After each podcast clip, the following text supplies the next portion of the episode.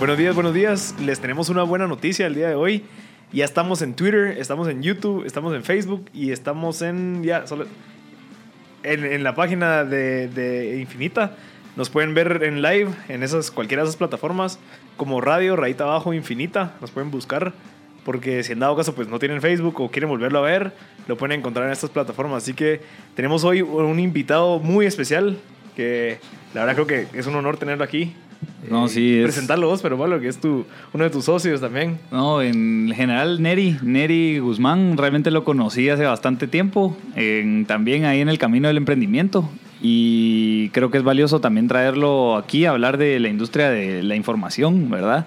Eh, y cómo esta se maneja. Eh, Neri es el fundador de Black Box Solutions, eh, una empresa que ahí sí que anda rondando por todo el mundo. Solo premios. Yo, yo, yo me enteré de solo premios por todas partes. Cabal, pero anda rondando por todo el mundo. Básicamente hay bastante experiencia en Neri desde el lado de la información, como desde el lado de empezar a hacer empresa, desde el lado de, te diría yo también, de- desde las energías que carga para, para ir cargando una empresa como la que, Ajá. como la que está formando. Y pues aquí lo tenemos, así que bienvenido, Neri. ¿Cómo Ah, estás? Muchas gracias. Gracias ahí, Marcel y Pedro Pablo, por la invitación. Buena onda a todos. Un saludo a todos aquí.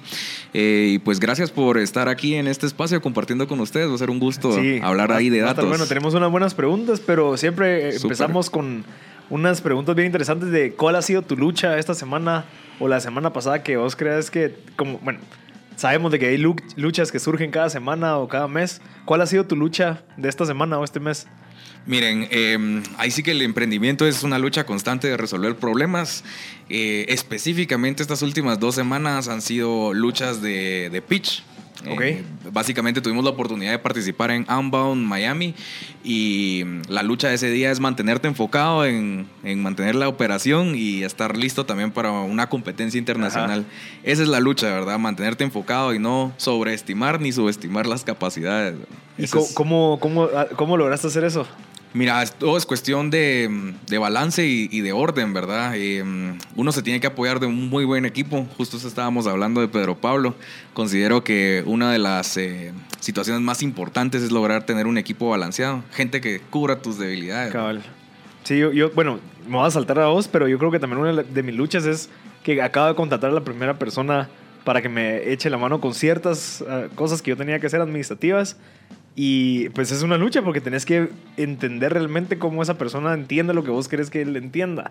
Ya, o sea, cómo te va a entender algo que vos tenés en tu mente y que por tu pasión vos lo haces como que sin nada, pero cómo se lo transmitís de una manera para que esa persona lo quiera hacer y que le dé el valor agregado de lo que está haciendo. Entonces, que creo que eso vos ya lo pasaste porque vos acabas de contratar a, a gente, les tuviste que presentar qué es Concord de primero de todo, cómo funcionan los procesos, pero yo todavía no tenía tan establecido eso porque al final fue como, ok, por necesidad necesito que alguien me cubra en esto.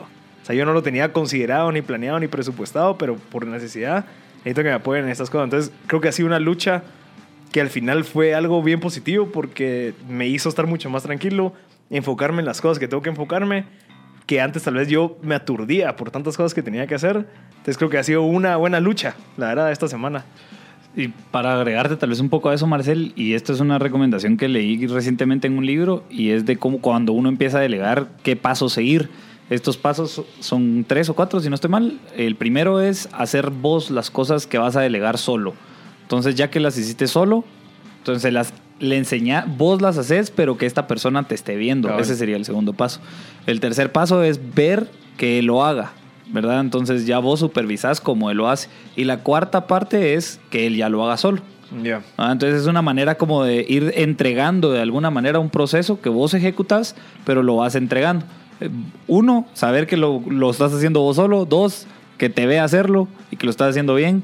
Tres, ver cómo él lo hace. Y cuatro, pues que ya entregarle el proceso, pues ¿verdad? creo que es un... Sí, yo creo que es algo de lo que hablamos la semana pasada, que mucha gente a veces quiere contratar porque ya no quiere o, o piensa que él no quiere hacer unas cosas y por no hacerlas delegas mal.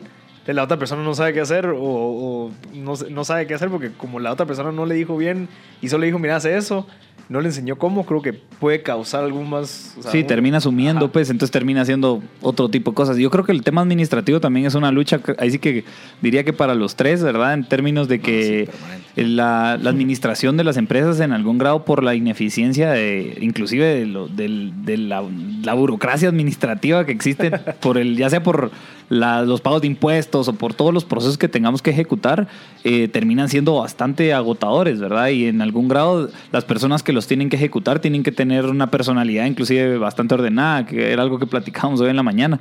Entonces, yo creo que esa es una lucha para todas las personas que estamos empezando a hacer las cosas bien. Eso es una de las partes a, a ponerle ojo, a empezar a hacer las cosas administrativas de una forma organizada, para, porque ahí es básicamente donde surge la información. Y de ahí surgen los procesos, ahí surge todo lo que, lo que conlleva. Vos ahorita tenés una lucha del cambio de oficina. Sí, sí. Acaban de ampliar de oficina. Sí, nos acabamos de, de pasar de oficina y digamos que esa es, esa es la lucha de esta semana, como a- cómo hacerla viva, a darle vida a ese, a ese espacio en donde al final es donde nosotros estamos trabajando día a día, donde queremos llegar y sentirnos cómodos y que cualquier persona que llegue se siente bienvenida. Eh, creo, que es el, creo que eso es en lo que tenemos que trabajar ahorita, ah, en, en, en ese feng shui le dirían, ¿verdad? Ajá. Pero eh, en- es realmente en eso, a, se- a sentirnos bienvenidos y que las personas que, que lleguen se sientan bienvenidos. Exacto. Y creo que eso obviamente no es de un día ni de un día para el otro está, sino que hay que llevar plantas, hay que pintar paredes, hay que identificar cómo vamos Exacto. funcionando adentro de la oficina para sentirnos cómodos cada vez más. Sí. ¿verdad? Mira, ustedes dos que han, se han mudado de oficinas de una más pequeña a una más grande, ¿cómo se siente ese, ese sentimiento de, ok, ya estamos creciendo, tenemos que agarrar un espacio más grande? ¿Cómo, cómo, cómo se siente eso? O sea, ¿es recomendado? Justo hoy en la mañana estábamos bromeando de eso. O sea, yo entré y le digo, bueno, hoy tengo tanto espacio que no sé dónde sentarme. Ok. La voy a dejar mi chumpa aquí, me voy a ir a sentar al otro lado. Y eh, básicamente es, es un, un proceso también que, que te agrega un poco de responsabilidad y, y sí se siente bien. Eh, todo depende de tu metodología de trabajo. O sea, yo siempre estuve acostumbrado a trabajar en coworkings como tal. Eh, para mí los coworkings son una herramienta fundamental para las personas que inician eh, y las oficinas las veo yo más cuando uno ya quiere crear sinergias en el equipo. Ya. Ya estarse viendo día a día porque al final las personas con las que trabajas se convierten en parte de tu familia. O sea, la oficina vuelve a ser tu segunda casa, ¿verdad? Pasas igual la misma cantidad de horas o más que a veces en la casa. Entonces es importante como para ya ir aumentando sinergias. ¿verdad? Sí, ahorita tal vez mencionando un poco una lucha que creo que también fue de todos, ¿verdad? Es empezar en cafés versus irse a un coworking. Creo que es una, es una pregunta bien seria. Eh, La competencia de los coworkings básicamente son cafés de 15 quetzales y poder estar ahí 4 o 3 horas, Cabal. ¿verdad? Entonces, eh, pero creo que estar en un coworking es ese siguiente paso de emprender, en donde ya empiezas a establecer un presupuesto para pagar oficinas, donde también te metes en una eh, comunidad que Ah, sí. está también trabajando, donde también hay conocimiento, ya sea administrativo, de ventas, de data, de lo que sea, ¿verdad? Empieza a haber ese conocimiento, entonces a- empieza a aportar bastante valor y creo que es una de las luchas que en algún grado pasan, ¿verdad? Ya Sí. luego que estás en un coworking ya pues empiezan a evolucionar otras luchas, pero creo que esa es una, prim- Mira, una y- primera ¿Y cómo fue, parteaguas. cómo fue la decisión de tomar, ok, es- eh, agarremos una oficina? De primero todo, de pasar de un coworking space a una oficina, ya, ya, como vos decías, requiere una gran responsabilidad de un gasto fijo que no es solo por así, sino que es, ok, es un contrato de seis meses, ocho meses. ¿Cómo fue que tomaron la decisión? ¿Ustedes vieron su proyección de ventas, vieron su flujo de caja? ¿Cómo fue que tomaron la decisión de decir, ok, ya estamos listos? Y no es solo por la emoción de, ah, ya podemos, eh, cerramos un cliente nuevo y agarramos una oficina. ¿Cómo, cómo fue esa decisión? Pues sí, yo diría que son, ahí sí que son decisiones de flujo de caja las que, las que te permiten, o sea, todas las decisiones tienen que ser, o sea, sustanciadas o, o como un backup financiero, ¿verdad? Si no, es ahí sí que, ah, si no, alquilemos el edificio. No, sino que, o sea, tienen que tener un sentido y creo que el respaldo es financiero bajo donde se toman las decisiones.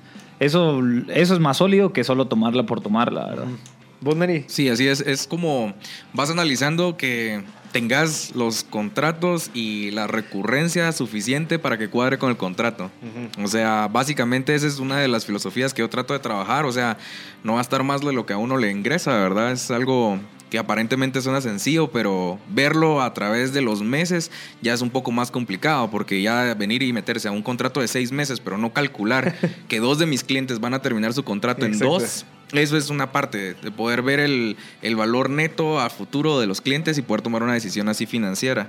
Y, y sí, yo considero que en parte también es una decisión financiera y de funcionalidad, porque hay muchas empresas que también, aunque vayan creciendo como tal, puede ser que no necesiten un espacio de oficina. Exacto. Entonces puede ser de que puedan trabajar perfectamente desde su casa y ahorrarse ese, Sí. ese tipo de trabajo. Mira, yo creo que uno de los consejos que me diste vos al principio fue salirte de tu casa. Yo creo que el salir de tu casa, el ir a conocer gente nueva, crear eso, eh, ir a esos ecosistemas donde conoces este tipo de gente que está haciendo las mismas cosas es recomendable. A pesar de que tengas que invertir 3 mil quetzales al mes, eh, yo sí tal vez sí lo veo como una buena inversión para poder de verdad salir de tu casa, uno. Exacto. O sea, O de. Diga, O, sea, o salir de café, porque al final el café puede ser que tengas suerte que encontres un café que esté vacío, puede ser que encontres un café donde hay un cumpleaños a la par y hay gente cantando lo que sea. Entonces, creo que es muy variable y muy arriesgado el hecho de que quieras tener una reunión ahí con un, tu posible cliente. Sí. Entonces, creo que es hasta más formal el que te vean dentro de un lugar donde hay un ecosistema pues, laboral como el de los coworking space.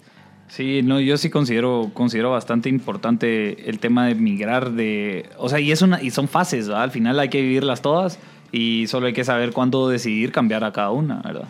Sí, Vo- vos pasaste durante, creo que cuatro años en coworking space, me contaste. Yo estuve, ajá, desde el 2015 eh, empecé a buscar coworkings, estuve desde Cayalá, eh, después estuve en Zona Pradera, en Collision, que fue el donde más me estuve, pero siempre me estuve moviendo de coworking en coworking. La- desde la primera vez que lo probé, eh, la experiencia que más me gusta es compartir con otros emprendedores. Exacto. O sea, estar ahí todos los días y ver que hay otras personas que tienen los mismos clavos que, y que todos tienen diferentes formas de abordarlos. Eso es bien valioso.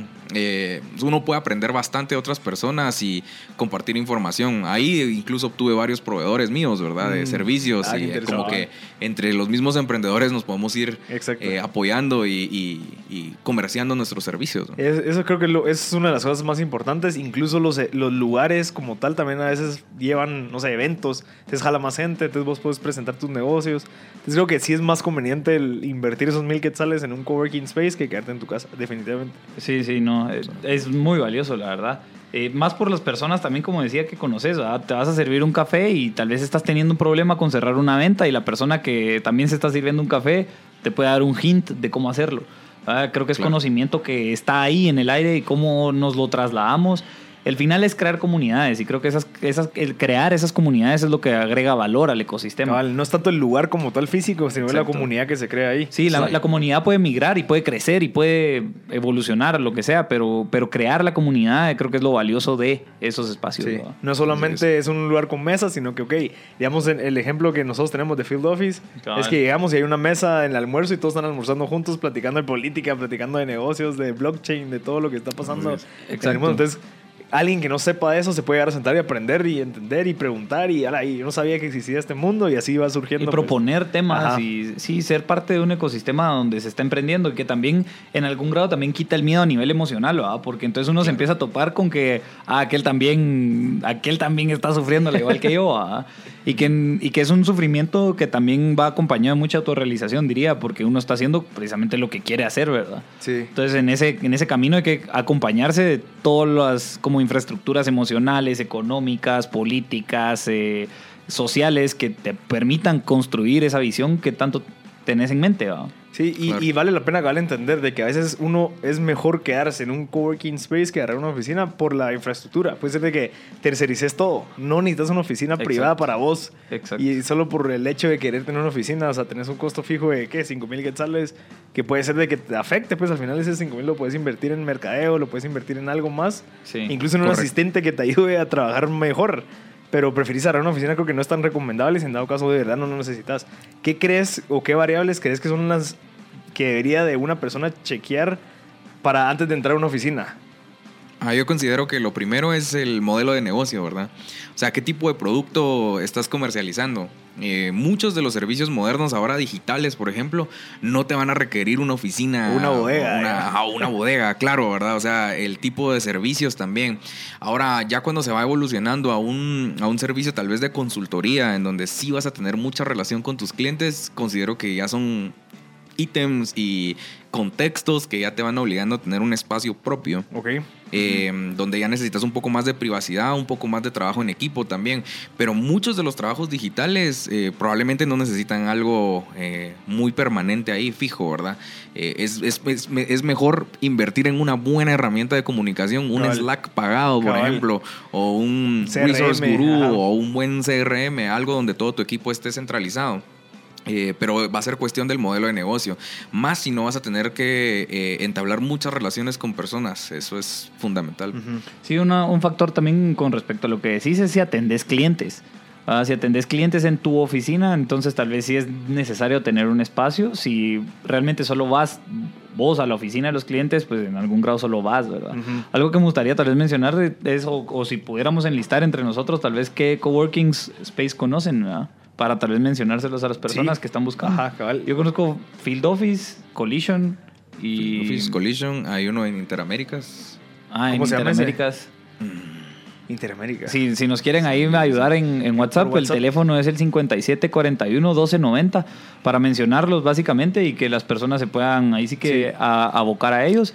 En Cayalá también hay. Dos. En la Noria. Tre- bueno, habían tres ahí. En la Noria está Serendipity. Serendipity, ajá, en la Noria. en también. está Field Office también. Field está Office tu también. zona. Ajá. Y bueno, no sé si Pepita ya no está. No, Pepita no, Pepita está. no Sí, está. ok, entonces hay dos ahorita en, en Caela. Yo creo que, y bueno, en zona 15, eh, no. En Insignia, no, ahí no hay coworking space. No, hay uno en la zona 9, en un edificio también muy parecido al de Interaméricas. Eh, no recuerdo el nombre, ahí sí que estamos a la... Y el TEC también, ¿verdad? Ah, bueno, Ah, el TEC también, el TEC de zona zona 4 cuatro, también. ahí está mm, Chamba, Chamba Coworking, Ah, Chamba. que de hecho fue el El pionero, si no Sí, estoy mal. fue el primero. Ajá, entonces. Y creo que hay otro en zona, en zona 4. El, El del TEC.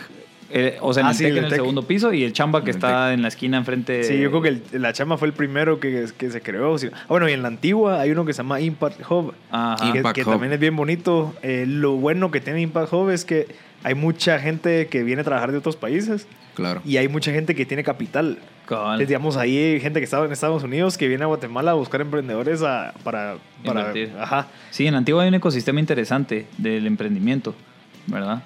Eh, en términos de, de inversión, hay cabal Sí. está, está Pomona, hay bastantes Esos. como Alterna. Alterna, eh, hay- que inclusive ahorita Alterna también tiene el FLI, eh, si no estoy mal, que es este el evento de emprendimiento, de emprendimiento e impacto. Ok. Entonces, no sé si es esta semana o la otra, pero, pero estoy mente que viene, ¿verdad? Perfecto. Mira, vamos a ir a un corte eh, y regresamos despacito con un par de preguntas sobre cómo, ser, cómo re- recaudar capital semilla y un montón de, de información sobre Big Data. Así que Súper. sintonízate después del corte.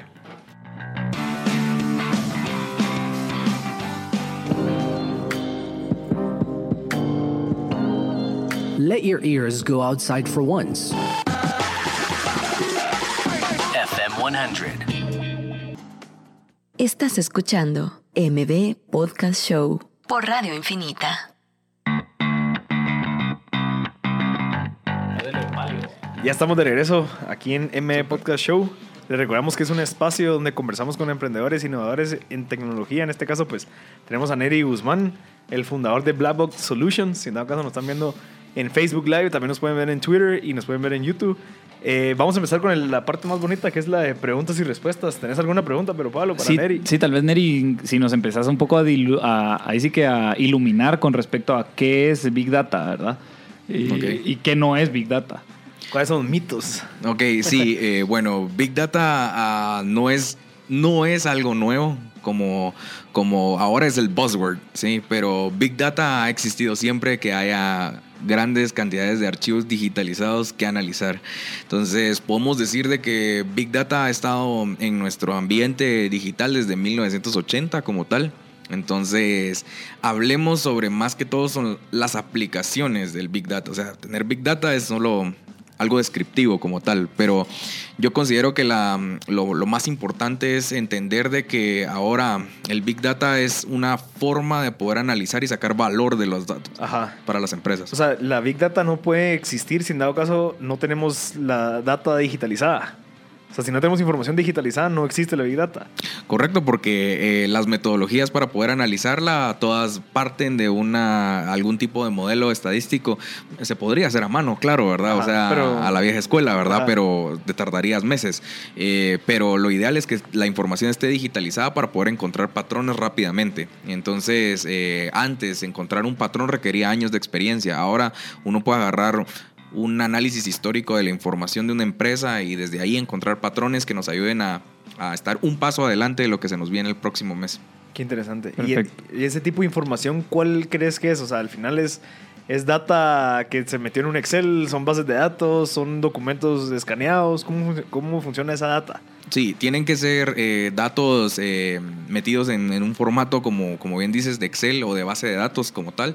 Eh, hay empresas interesantes ahora como Opticality que lo que hacen es traducir hojas escritas a mano a digital como tal eh, para que se pueda leer, o sea, para que la computadora lo pueda leer. Entonces sí es importante que todo esté en un formato de, de base de datos Excel, eh, Google Drive o SQL o algún tipo de software como tal. Eso, eh, ajá. Sí, no, mi- yo te- a mí me venía una pregunta con respecto a eso. De- hablabas del proceso de digitalización, tal vez eh, si nos contás un poco de, de dónde, de dónde parte y dónde puede, a dónde puede llegar toda esta digitalización, ¿verdad? Sí. ¿Qué hay antes de la digitalización? O sea, todo, todo es una ruta evolutiva dentro de la empresa. Entonces, eh, como bien lo hemos descrito antes en- entre nosotros, es como hay empresas que estamos o estuvimos en una etapa bastante... eh, primitiva en el, en el análisis de información, que es cuando no tenemos información registrada eh, y no la tenemos organizada. Después evolucionamos a ya tener nuestra información registrada, de por ejemplo todos nuestros flujos de las transacciones del día a día, las ventas de mi día, todos los movimientos que hice con mi carro de delivery, todo lo que yo hice a través de mis cobros, de mis pagos, etcétera, eh, los tiempos de mis personas. Ya cuando todo está eso agregado, la siguiente etapa de evolución es tenerlo eh, integrado para poder sacar una sola visión.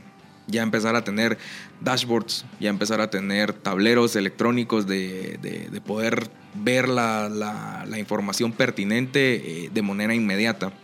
Y de último, es que es la nueva moda ahorita con el machine learning y todo lo que es inteligencia artificial, que es eh, poder pronosticar y predecir. Eh, donde está la predicción y el pronóstico es donde está el verdadero valor agregado. Sí, no es tanto solo, ah, pasó eso la última vez, sino que es poder ver qué va a venir. Así es, uno pasa de la etapa que es eh, descriptiva. Descriptiva es súper importante. Siempre hay que poder explicar qué pasó. O sea, bueno, así terminó el mes y pasó por esto. Esta es una etapa descriptiva. Pero después hay que llegar a una etapa descriptiva, prescriptiva. Ajá. O sea, bueno, ya pasó esto y ahora para que no me pase otra vez el próximo mes, voy a realizar estas acciones. Y de último es predictivo. Decir, ok, ya sé lo que pasó el mes pasado, tomé estas acciones para mejorarme Va a y pasar ahora esto. va a pasar esto. Qué Entonces me quiero preparar para esto, tener los recursos adecuados y el equipo listo para actuar. Ahora, una, una, tal vez una diferencia que me, una pregunta que me surgió ahorita es cuál es la diferencia entre machine learning y Ujú. cuándo llegas a una etapa de inteligencia artificial.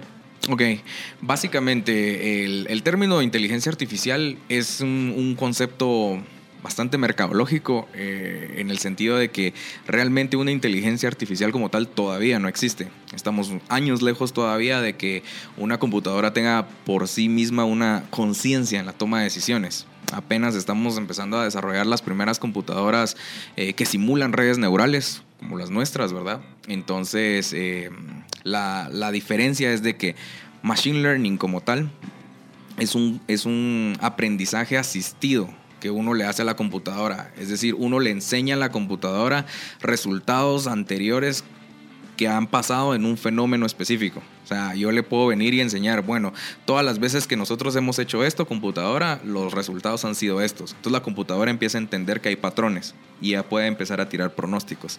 Mientras que el- la inteligencia artificial que ya vemos en películas de ciencia ficción como tal, o sea, la computadora podría venir y automáticamente agarrar conciencia de esos fenómenos y empezarse a autoaprender. Ya. Entonces, ahí estamos hablando ya de muchas necesidades tecnológicas que no llegamos todavía.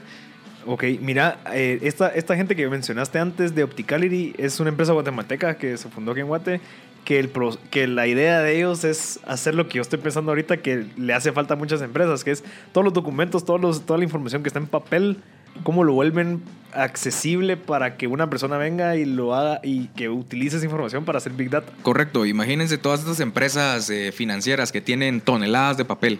Y estas toneladas de papel todo fue escrito a mano. Entonces lo que se hace es que esto se pasa a través de su sistema y eso lo digitaliza inmediatamente.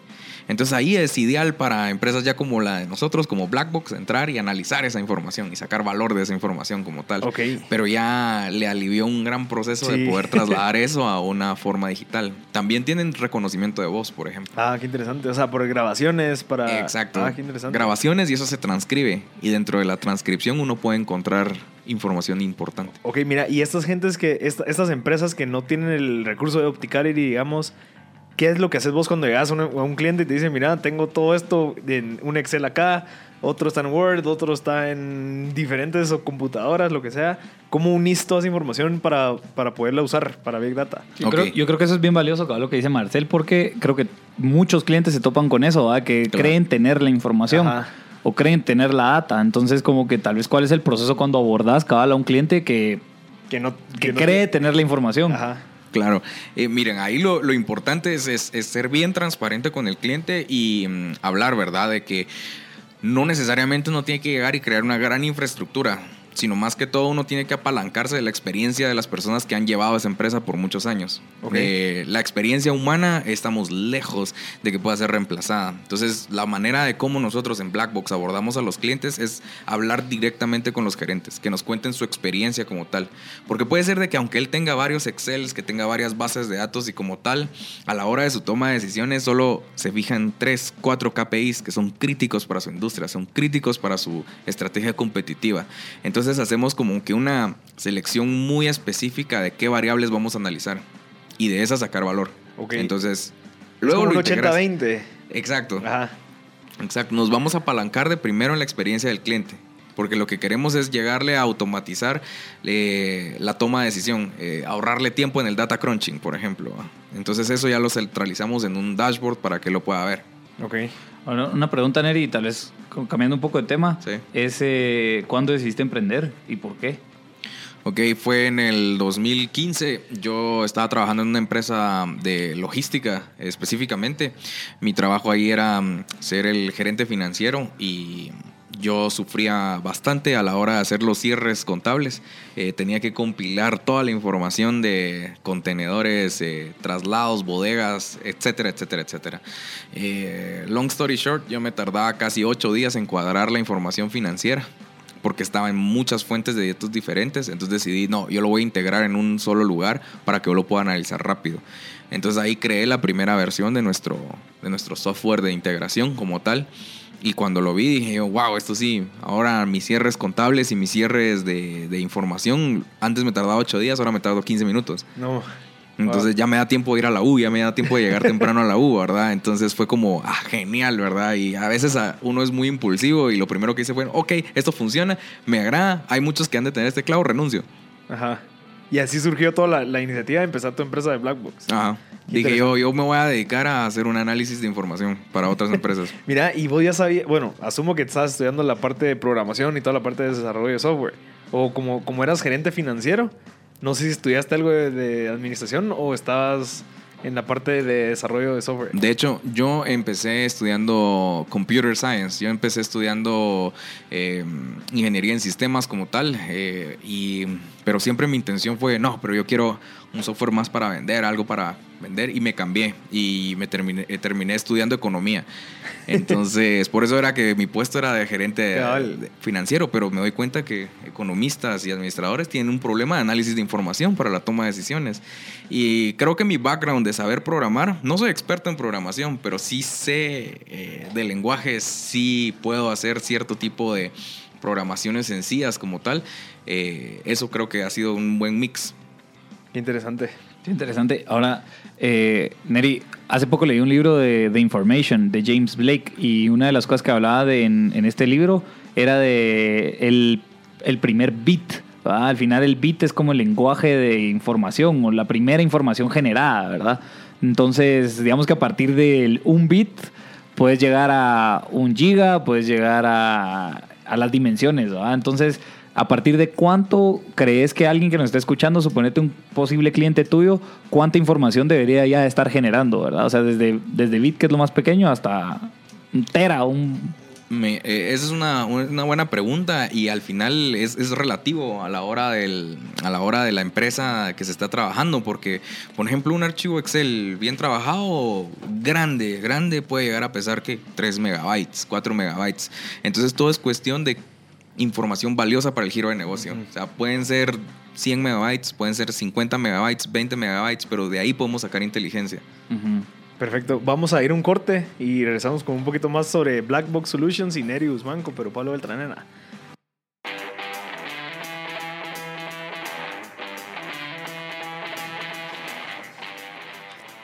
Ya estamos de regreso. Eh, les recordamos que este es un espacio de, em, donde hablamos con temas de emprendimiento, de tecnología. Pero Pablo, contame un poquito sobre lo que es el CFO as a Service. Bueno, el CFO as a Service es un servicio de gerencia financiera que le ofrecemos a, empresas de servicios en donde basado en su información eh, les ha- le hacemos un análisis para que mensualmente puedan tener un análisis financiero de toda su operación sobre lo ejecutado. Como que si yo tuviera un gerente financiero en mi empresa. Exacto. Entonces el apoyo es básicamente apo- apoyar a las empresas a tomar decisiones basadas en sus, en sus números financieros y que sean reales, ¿verdad? No solo es el análisis de, la- del- de los números, sino es también darle las recomendaciones para que construyan los procesos en los cuales van a generar información financiera certera. Sí. Porque tener información financiera certera es clave para poder hacer un análisis, ¿verdad? Sí. Y todo parte de registrar los ingresos y registrar todos los egresos con un proceso de papelería, ¿verdad? Es decir, ya sea contable, en donde todos los ingresos tienen que tener una papelería de ingreso, ¿verdad? ya sea una factura y cotización. Y de ingreso lo mismo, a una factura de que se compró y una orden de compra en dado caso, en dado caso se haya ejecutado. Pero en la medida que se vayan registrando y categorizando esos ingresos y egresos, entonces se va a poder hacer precisamente un análisis.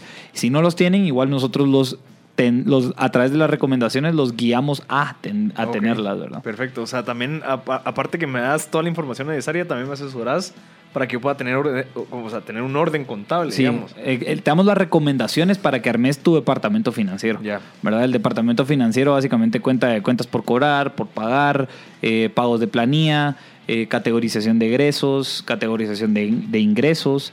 Eh, en definir básicamente todo esto es empezar a tener un departamento financiero, ¿verdad? Perfecto. Entonces eso es lo que hace el CFO as Service para empresas de servicios. Buenísimo. Mira, Neri, eh, una pregunta que le hago, pero Pablo, es ¿qué fue lo que sentiste al momento de tener una idea de negocio que no es muy común en un lugar como Guatemala, digamos, emprender una idea de negocio que, que es, po- posiblemente sos el primero. Posiblemente sos una persona que, ok, tengo esa idea, veo que funciona en otro país, cómo la implemento y cómo educo a mi cliente, porque creo que es una de las dificultades. Ahorita tal vez ya es, como vos decías, es una palabra, es un buzzword que ya toda la gente escucha, Big Data, pero de verdad que hacerle entender la importancia de la Big Data en las empresas, ¿cómo ha sido ese proceso? Eh, bueno, la primera vez que lo sentimos fue mm, cuando solo vendimos como mil dólares en todo un año. Entonces ahí es la primera vez que te das cuenta que es un producto complicado de comerciar.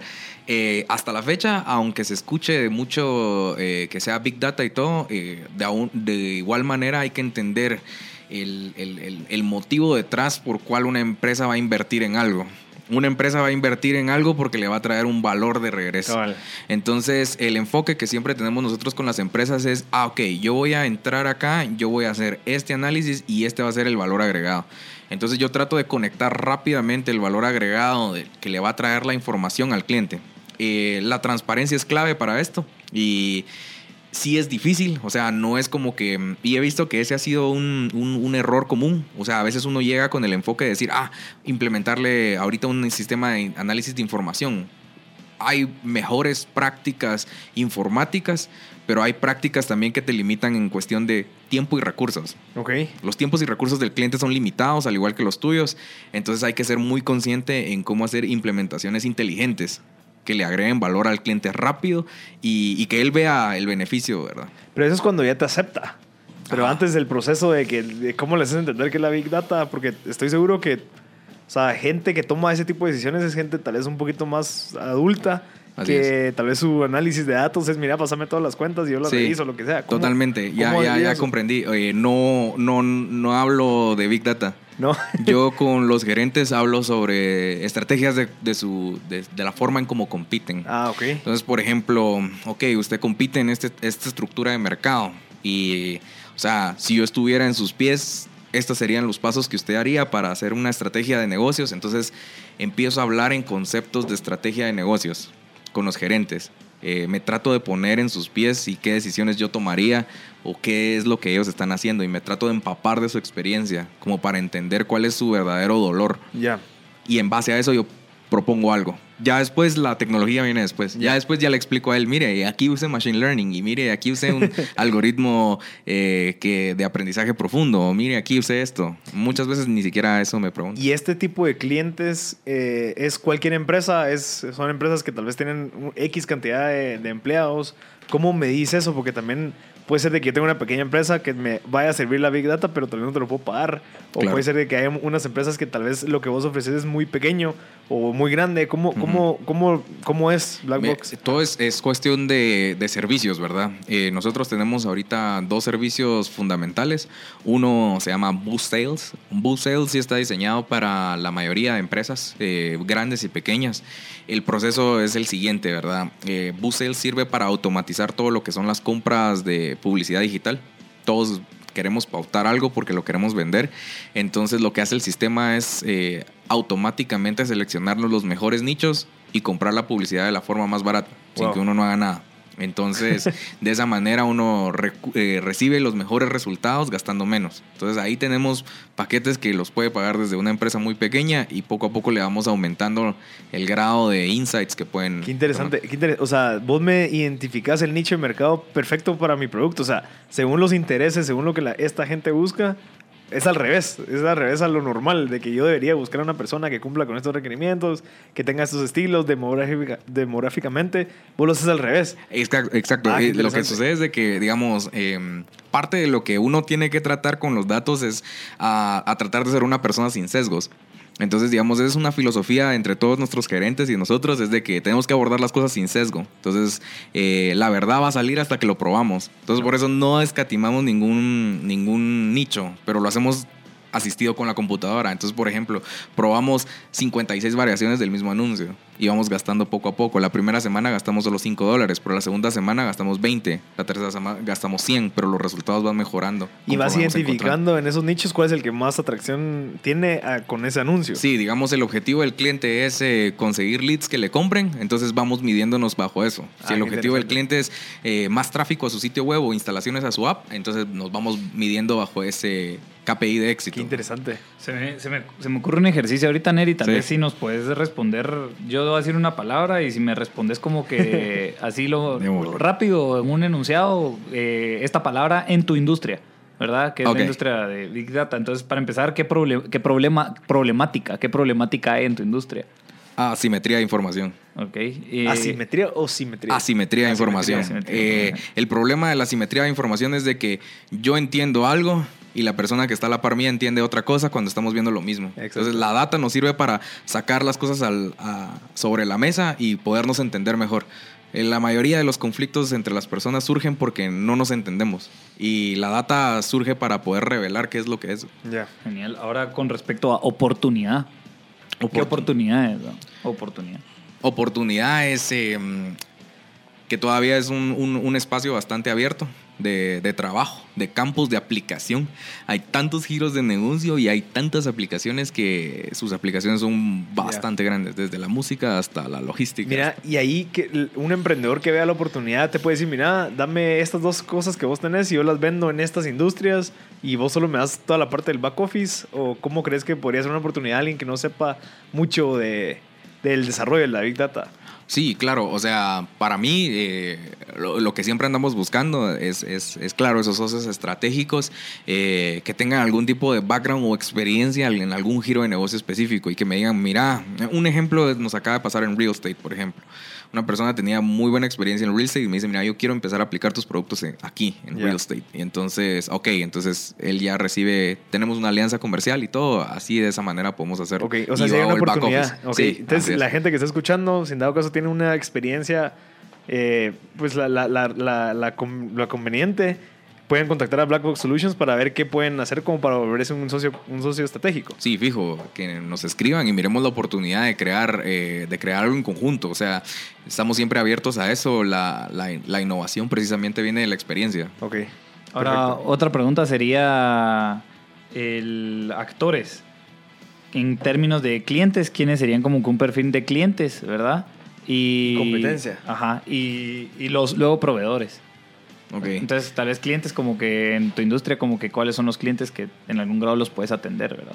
Ya, eh, ahorita nuestros clientes que estamos atendiendo son eh, personas que venden apartamentos, real estate, oficinas y demás. Tenemos clientes también que tienen procesos de manufactura y quieren pronosticar sus compras, sus importaciones, sus exportaciones.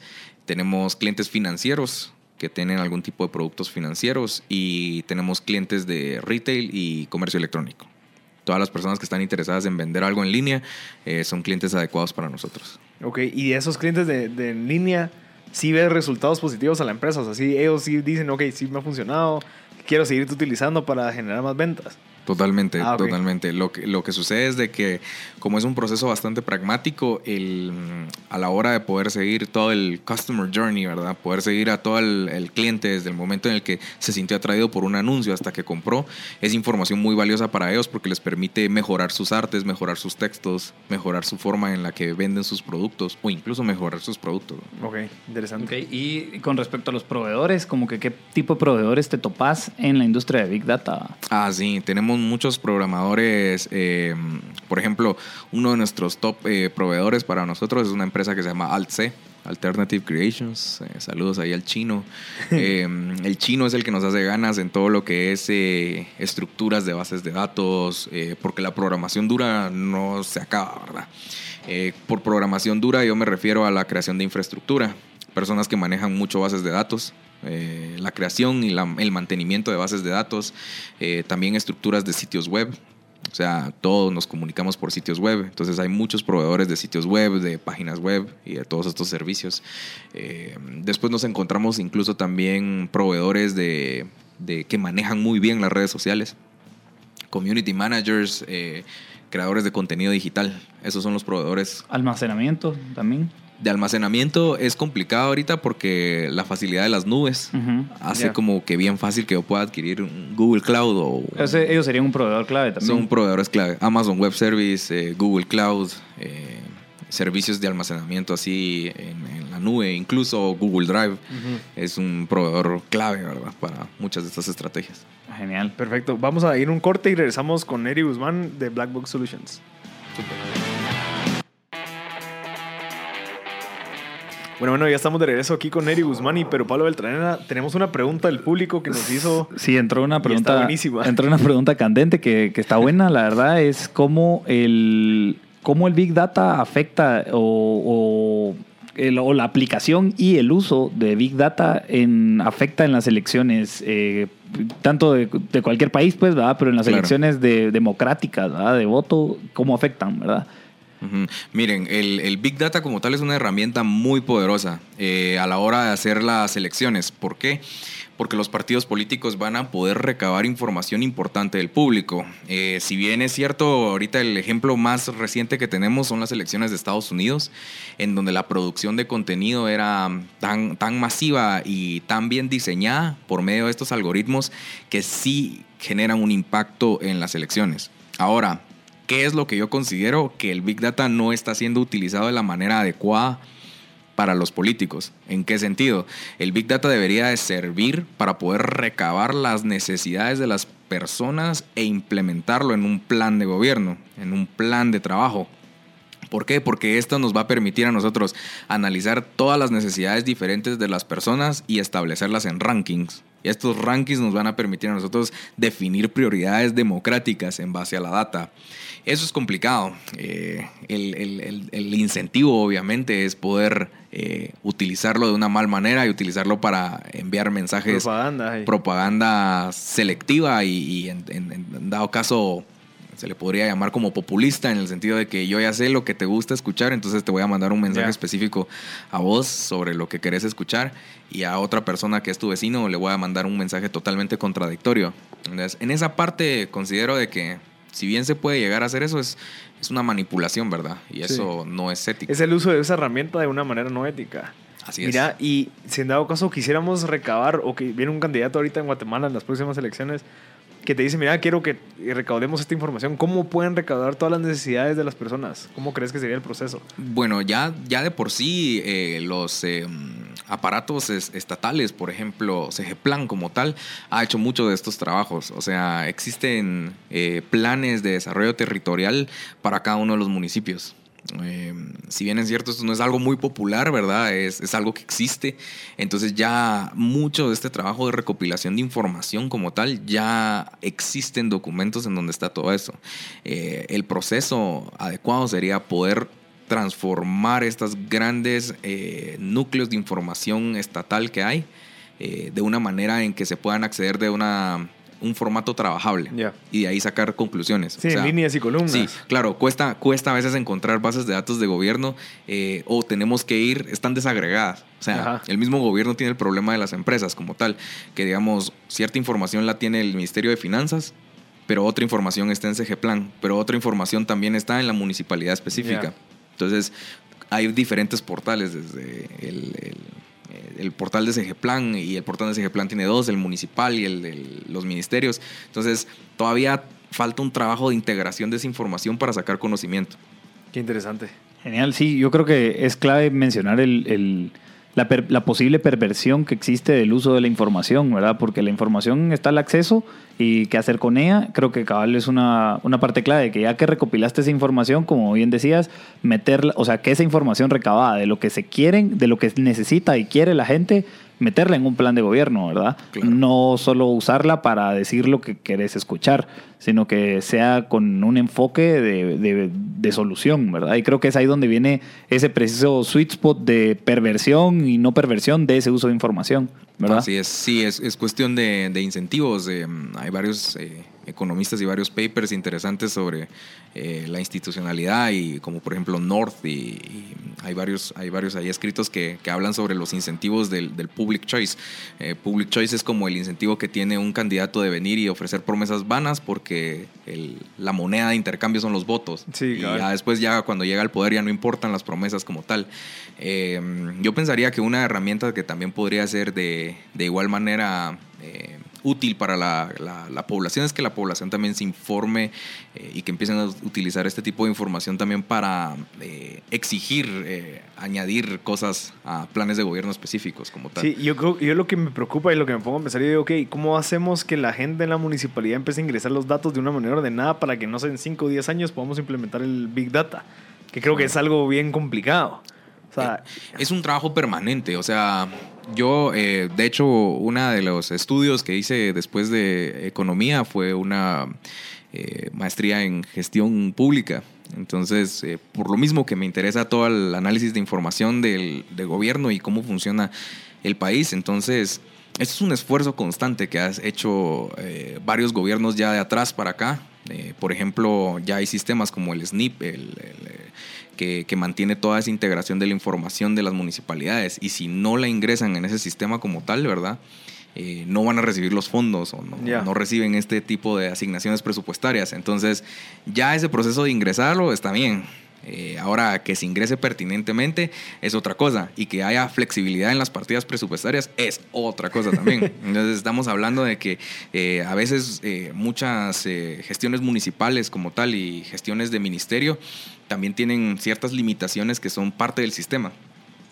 Pero ya esa información, de alguna manera, en los últimos años se ha ido ingresando. Hay bastante información. Lo que pasa es que debería estar disponible en un formato fácil de entender. Cabal. Porque solo expertos en ese sistema, o sea, alguien que, que diga que pueda usar el, el SICOIN, por ejemplo, que es el sistema de administración financiera del Estado. O sea, solo para saber usar ese sistema de SICOIN se requieren fácil un mes de entreno, pues. Ok. Y solo te lo van a saber manejar pocas personas. Sí, Ya. no son, no son intuitivos en algún No grado. son intuitivos, correcto. Ok. Eh, yo creo que esto es cabal un tema. Ahora, Neri, tal vez como para ir cerrando, eh, si nos describís en pocas palabras, cabal, los dos servicios que ofreces. ¿Ok? Sí, está, sí, solo hablamos de uno. Creo que solo hablamos de uno, de, de lo de las ventas. Ok, bus sales. Bus Sales es, eh, en pocas palabras, es automatizamos toda su publicidad digital y le sacamos el mejor rendimiento a su dinero. Eh, el otro servicio que tenemos es eh, modelos predictivos. Modelos predictivos lo que hace es eh, lograr ingresar a su información y presentarles a ustedes predicciones para que tomen mejores decisiones.